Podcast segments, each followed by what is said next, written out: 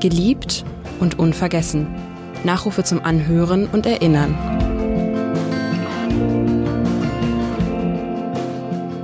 Klaus Franke, Hamburger CDU-Politiker und Retter des Mahnmals St. Nikolai, geboren am 17. Juli 1936 in Hamburg, gestorben am 28. Juni 2020 ebenfalls in Hamburg.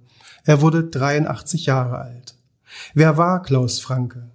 Wie war Klaus Franke?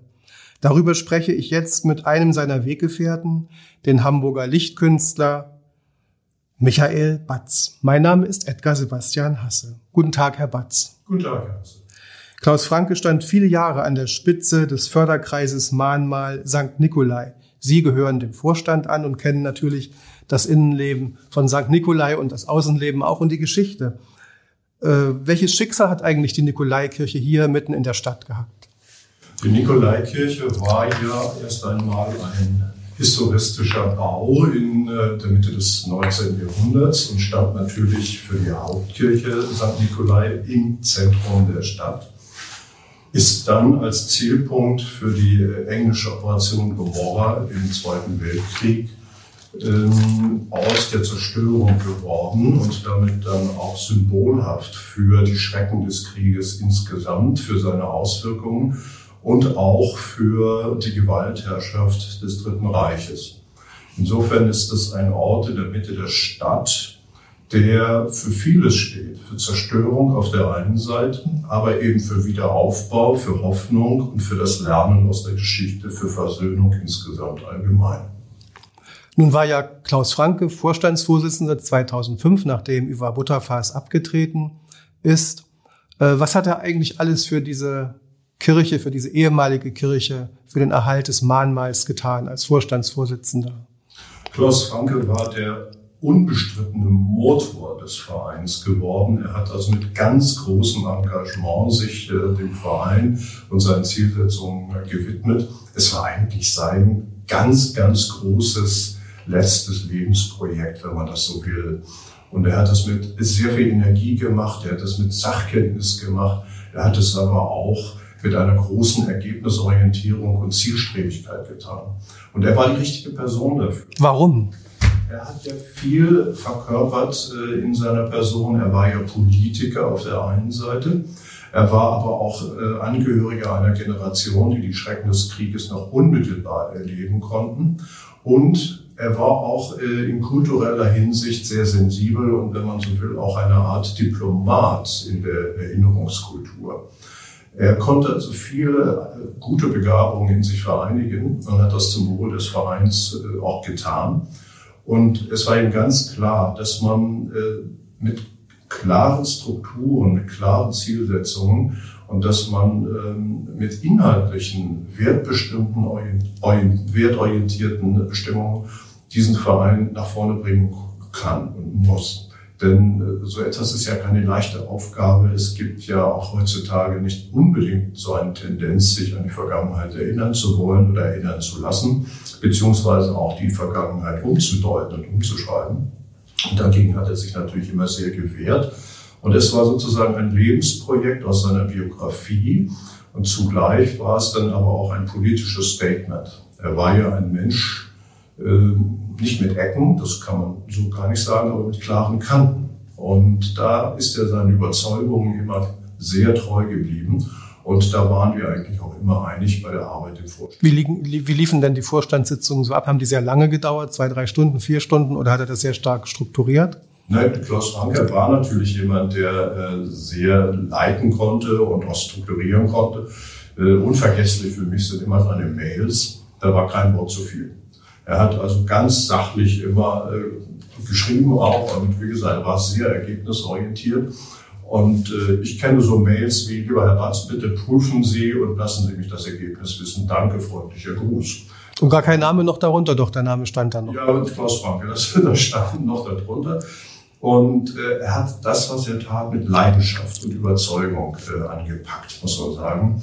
Und ähm, es ist ja ein sehr schwieriger Ort, äh, weil für die einen ist es noch immer irgendwie ein wenig Kirche, für die anderen war es überhaupt keine Kirche mehr dann zwischen den Generationen zu vermitteln, zwischen den politischen Anschauungen zu vermitteln und vor allen Dingen aber auch zu vermitteln zwischen Nationen und dem Geschichtsbewusstsein. Und auch Geld zu sammeln. Und auch Geld zu sammeln, ganz praktisch natürlich. Und äh, das war natürlich auch immer eine ganz große äh, Aufgabe für ihn, was er auch bravourös gemeistert hat.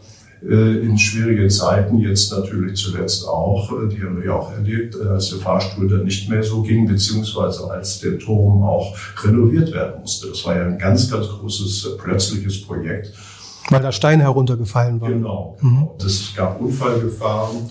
Und äh, er war derjenige, der das sofort konzeptionieren konnte, der auch mit der Deutschen Denkmalhilfe äh, sofort Kontakt hatte. Er hatte eben auch ein ganz großes Netzwerk das er für Nikolai zur Verfügung stellen konnte. Und das war ein großer Segen. Sein letzter großer öffentlicher Auftritt war ja im Mai dieses Jahres. Was war das für eine Veranstaltung?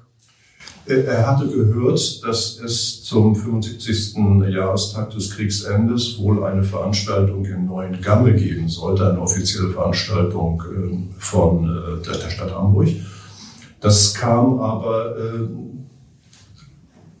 er, ihm war wichtig, dass auch ein ganz großes Bekenntnis von Nikolai ausgeht zu diesem Termin. Und er hat dann den Bürgermeister eingeladen, auch überzeugen können, dass äh, es eine Veranstaltung äh, bei uns in Nikolai geben kann. Und äh, dann kam Corona dazwischen. Und plötzlich waren wir alle erstmal fassungslos und dachten, was, können wir jetzt tun? Und dann kam die Idee zu sagen, nein, wir machen das. Wir wollen das an diesem Ort stattfinden lassen, auch in Zeiten von Corona.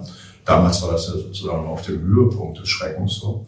Und wir machen es in der Form, wie wir es dann getan haben, eben live über die Medien, über ähm, das Fernsehen und eben nicht äh, mit Publikum. Das war genau die Lösung, äh, die das Ganze ermöglicht hat. Und es war sein letzter wirklich großer äh, Auftritt und es hat ihm sehr, sehr viel bedeutet. Erinnern Sie eine Sentenz aus seiner Rede, die vielleicht auch eine Wegmarke ist für uns künftige? Er hat genau an diesem Tag hat er gesagt, dass der Tag der Befreiung ähm, auch der Tag des Aufbaus eines freien demokratischen Rechtsstaats gewesen ist. Und das Mahnmal St. Nikolai sei ein Erinnerungsort an die Opfer von Krieg und Gewaltherrschaft in den Jahren 1933 bis 1945. Er hat auf den Verein verwiesen, der hatte sich zur Aufgabe gemacht, mit seinem Bildungsangebot dazu beizutragen, die historischen Ereignisse und Hintergründe der nachwachsenden Generation zu vermitteln. Er hat auf das Museum hingewiesen, einen Blick zu ermöglichen in die Vergangenheit des Zweiten Weltkriegs und einen Beitrag aber zu leisten, um dem wiederaufkommenden Antisemitismus, der Fremdenfeindlichkeit und der Intoleranz entgegenzuwirken. Und er hat auf die Veranstaltungen hingewiesen, um aktuelle Bezüge herzustellen, um Wachsamkeit dafür zu schärfen, dass so etwas nie wieder geschehen darf. Und Frieden und Völkerverständigung jetzt in der Zukunft. Mhm. Und er hat es zusammengefasst mit einem Satz von André Malraux. Wer in der Zukunft lesen will, muss in der Vergangenheit blättern. Und das war sein Schlusssatz.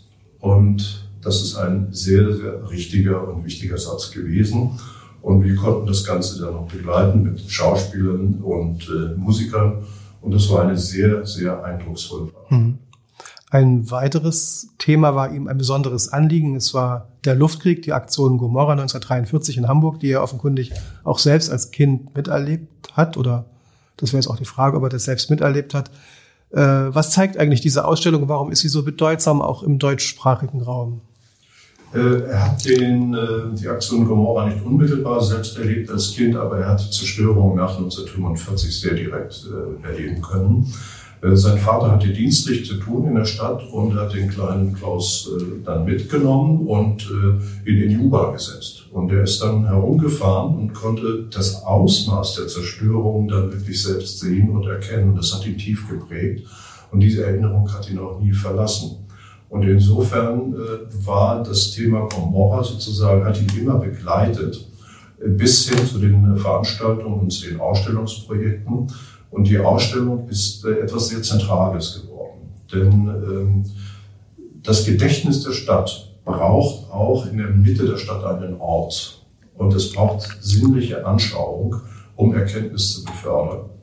So, und äh, vieles wird heute hier auf ein Bild reduziert, auf eine pure Information, aber ohne einen Kontext. Und der Kontext ist ja da. Er ist ja vorhanden, er ist materiell, er ist physisch äh, vorhanden und er ist auch zu spüren. Man kann sich in ihm bewegen, in noch sichtbaren Zerstörungen und in diesem hoch aufragenden Turm wo man dann auch es richtig vor Augen hat und äh, es auch emotional sich übersetzen kann, was damals passiert ist. Und dann zugleich mit den Erkenntnismöglichkeiten einer Ausstellung, die ja auch sehr gut beschriftet ist, äh, hat man natürlich einen sehr guten Zugang zu dem, was äh, Nikolai eigentlich auch vermitteln will, den Gedanken der Versöhnung über Erkenntnis und nicht allein über äh, die Beschwörung von Schrecken.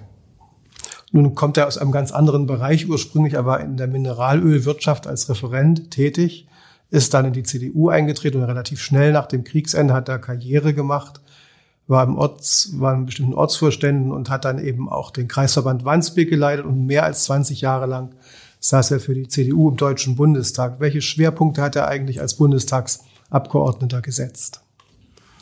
Er hat ja, er war ja als er war ja Kommunalpolitiker, er war Landespolitiker und dann war er ja auch im Bundestag. Das heißt, er hat also den politischen Rahmen sehr weit gezogen. Und äh, so wie ich ihn immer erlebt habe, er war nie doktrinär in irgendeiner Weise oder gar ideologisch äh, verfasst.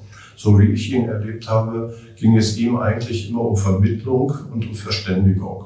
Und das auch in nordatlantischer Hinsicht genauso wie zum Beispiel in der Verständigung mit Polen. Das war ihm ganz, ganz wichtig und äh, es gab sehr viele Veranstaltungen auch äh, im Zusammenhang mit der polnischen äh, Republik, mit dem Konsulat hier.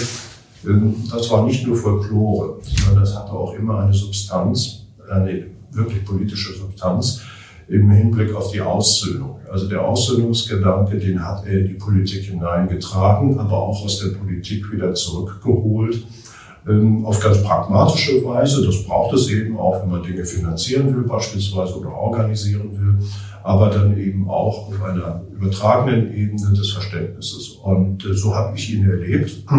Und das war für mich das Ausschlaggebende, da mich auch selber einzubringen und zu engagieren, äh, was er darüber hinaus an äh, Direktorpolitik gemacht hat im Bundestag, das mögen andere besser beurteilen. Mhm. Und wie haben Sie selber einander kennengelernt? Ich war vorher schon in der äh, Zeit von Iva Butterfass im Vorstand gewesen und hatte mich um künstlerische Projekte gekümmert. Ähm, zum Beispiel auch ein Oratorium geschrieben, 019 zum Hamburger Feuersturm. Das haben wir auch mehrfach aufgeführt, auch mit Zeitzeugen damals.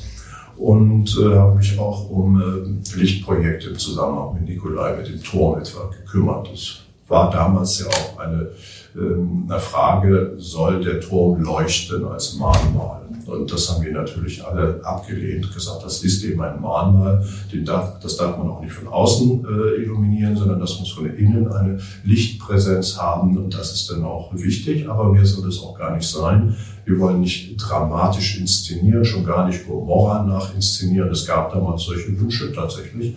Äh, das äh, haben wir natürlich alles in gute Bahnen leiten können.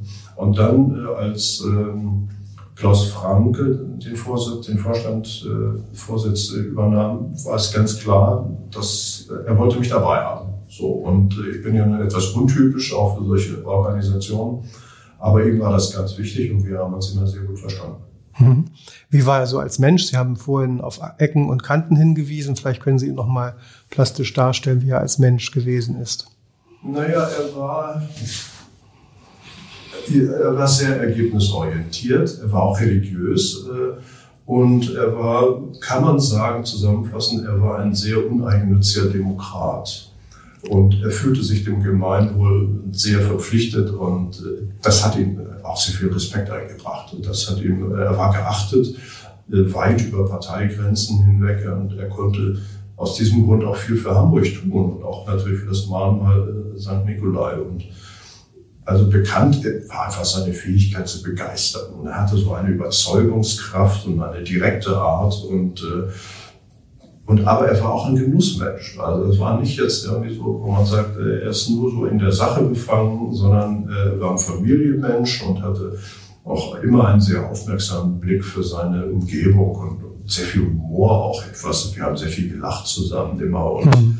hatten also Freude an den einen oder anderen Bemerkungen und so. Und dabei war er aber auch streitbar in der Sache und er war durchsetzungsfähig er hatte eben diese politische Leidenschaft und äh, hat mich auch immer wieder überzeugt ähm, von der Wichtigkeit von Politik. Also er war das Gegenteil von Politikverdrossenheit. Er glaubte daran äh, und er glaubte auch an das Gute, äh, das man über politischen Streit erreichen kann.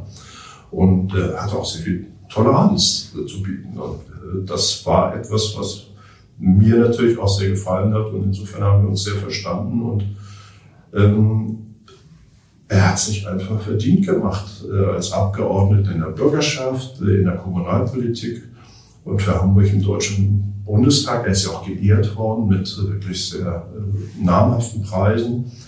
Und er hat sich, ja, als Mensch, er hat sich nicht gebeugt. Er hat sich seine auch nicht von der Krankheit besiegen lassen. Und er blieb unbeirrbar in seinen Überzeugungen und in seiner Wachsamkeit und hatte eben auch noch viele Pläne. Hm. Eines seiner weiteren Schwerpunkte war ja die Erhaltung der Deichstraße, wo die ältesten Wohnhäuser Hamburgs zu finden sind und der große Brand sie nicht vernichten konnte. Äh, was hat er für die Erhaltung der Deichstraße getan? Und die Anschlussfrage, wenn er jetzt noch weitere zehn Jahre leben würde, welche Themen würde er in der näheren Zukunft angehen? Äh, Im Zusammenhang mit der Deichstraße habe ich ihn erlebt über Lichtprojekte. Ähm, er hatte ja äh, als Vorstand äh, des Deichstraßenvereins hatte er den Rettungsgedanken ja auch tatsächlich umsetzen können. Äh, die Freie- und Abrissstadt Hamburg ist ja bekannt dafür, dass äh, Bausubstanz älteren Datums auch gerne mal äh, verschwindet und nicht wertgeschätzt wird. Und dem hat er natürlich sich entgegengestellt. Und das ist eine ganz wunderbare Straße, die aus so einem Dornröschenschlaf erwacht war. Und äh, er hat die Aufmerksamkeit dorthin gelenkt. Er hat es auch verstanden, äh, Bauten dort zu retten und sie dann auch attraktiver zu machen. Also es ist ja eine, ein Einstieg in die Geschichte Hamburgs auch. Von Hamburg ist ja nach dem Zweiten Weltkrieg so viel gar nicht übergeblieben. Und äh, das ist so die unmittelbare Zugänglichkeit äh, zu Teilen der Geschichte, die man eben noch haben kann. Äh, verbunden eben aber auch mit den schönen Alt-Hamburger Bürgerhäusern, mit den Restaurants, die sich da befinden. Also der Genussmensch kam da auch schon mhm. Durch. Ähm, und beides, also die Verantwortung auch zu übernehmen für die Vergangenheit, das war Teil eben dieses Deichstraßenprojekts, wie es auch bei Nikolai war. Und im Grunde ist Nikolai so eine Art äh, Fortsetzung und Erweiterung des Deichstraßengedankens gewesen. Also das zu retten, was zum, äh, ja, zum inneren Bestand eigentlich äh, der Stadt Hamburg gehört, um die Identität der Stadt und ein bisschen auch, äh, nicht nur die Geschichte, sondern auch ein bisschen die alte Seele sozusagen noch zu pflegen und hinüber zu retten in die Gegenwart das war, war so sein Projekt. Und was würde er jetzt machen vielleicht? Ja, er hatte noch einen großen Plan. Ähm, das war eigentlich die Errichtung einer, einer Stiftung. Das ähm, erreichte sozusagen nochmal zu, äh, zu sichern und das Ergebnis der Aufbaujahre, der Sicherungsjahre jetzt auch hinüberzubringen in eine feste Struktur mit Zukunft und Perspektive weil man ja nicht immer nur abhängig sein kann äh, von dem Betrieb eines Fahrstuhls, beispielsweise des gläsernen Fahrstuhls. Da gibt es die eine oder andere Saison, das Wetter kann mal so oder so sein. Und über Mitgliedsbeiträge alleine kann man ein Projekt wie Nikolai auch nicht über Jahre allein halten, ähm, sondern dann braucht man schon tatsächlich ein festes Fundament. Und diese Stiftung, das war eigentlich so sein letzter Plan und das wird aber auch sein Erbe bleiben. Vielen Dank, Michael Batz. Wir haben an Klaus Franke erinnert.